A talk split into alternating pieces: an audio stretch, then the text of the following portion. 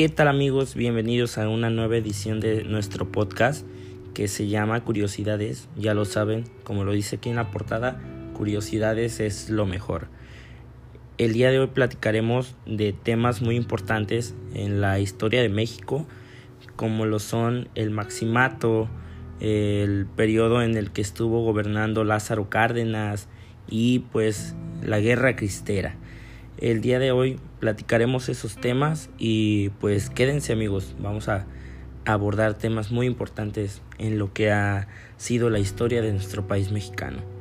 Bueno, pues el maximato es llamado al periodo histórico de México en el cual Plutarco Elías Calles, el llamado jefe máximo de la revolución, dominó la vida política de México, al grado de manejar enteramente los gobiernos que le sucedieron al fin de su periodo presidencial. Al asesinato de Álvaro Obregón el 17 de julio de 1928 inicia el maximato con la imposición de Emilio Portes Gil para asumir la presidencia que Obregón ganó en reelección. El maximato terminaría hacia 1934 cuando el presidente Lázaro Cárdenas expulsa de México y de la vida política del país a Plutarco Elías Calles.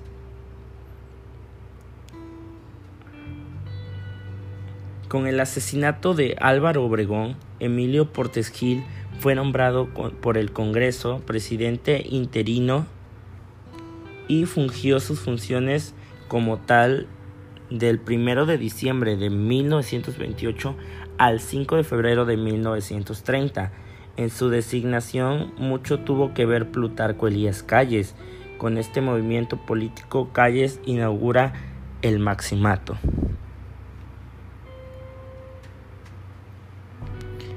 El 21 de junio de 1929, Emilio Portes Gil logra un acuerdo para dar fin a la guerra cristera, que en un momento más les explicaré un poquito más de la guerra cristera.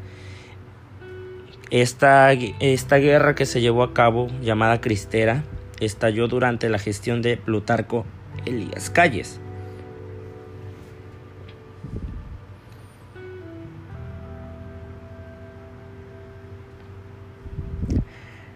Bueno, hablando del del periodo donde estuvo Lázaro Cárdenas, pues hablaremos que Lázaro Cárdenas del Río es designado candidato presidencial por el PRN y el primero de julio de 1934 resulta electo presidente constitucional de los Estados Unidos mexicanos para el periodo 1934 a 1940 supo alejar a Plutarco Elías Calles de su gobierno, dando fin al maximato con el destierro de los callistas del gabinete presidencial y del, propio Plutarco Elías Calles del país. Bueno, la sociedad vivió los efectos de la crisis de 1929, la llamada Gran Depresión, que golpeó a México con la pérdida de empleos y por consiguiente de las exportaciones del país hacia los Estados Unidos, lugar donde la crisis estalló. Aún y con todo esto, la economía nacional mostró signos de fortalecimiento a principios de la década de los 30 del siglo XX.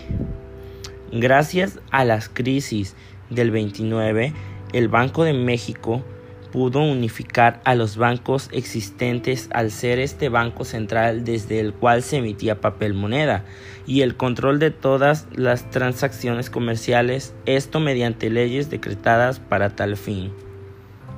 El sector campesino ganó tierras mediante el reparto agrario, el sector obrero se fortaleció con la defensa de sus derechos laborales mediante líderes sindicales que estaban casi siempre en favor del gobernante en turno. La educación siguió la línea anticlerical. Se fundaron más escuelas rurales y secundarias. Y aunque el gobierno creía que la transformación de México se debía basar en la educación del pueblo, la misma continuaba sin llegar a las masas menos favorecidas como siempre ha sido. Y aún y con todos los problemas y obstáculos, la sociedad comenzaba a transformarse en una sociedad menos rural, por así decirlo, más industrializada y citadina, además de ser más activa en la vida política del país, empezar a tener un poquito más de opinión, un poquito más de, de ejercer esto que es la libertad de, de expresión, ¿no? Y pues como conclusión de este tema, el maximato en resumen fue la prolongación del interino político de Calles, que en lugar de buscar una reelección optó por utilizar su influencia que como último líder máximo de la revolución a la muerte de Obregón heredó. Al fin del maximato México dejó de ser un país sostenido por caudillos para dar paso a las ya conocidas instituciones. Y pues solo queda agregar que, que pues en estos años México pasaba por una gran transformación en la que pues venían saliendo de, de dictadores, venían saliendo de, de, muchas personas que abusaban de su poder y pues estaban empezando a, a dejar eh, el poder en manos de, de grupos de personas y no solamente en una sola persona, ¿no?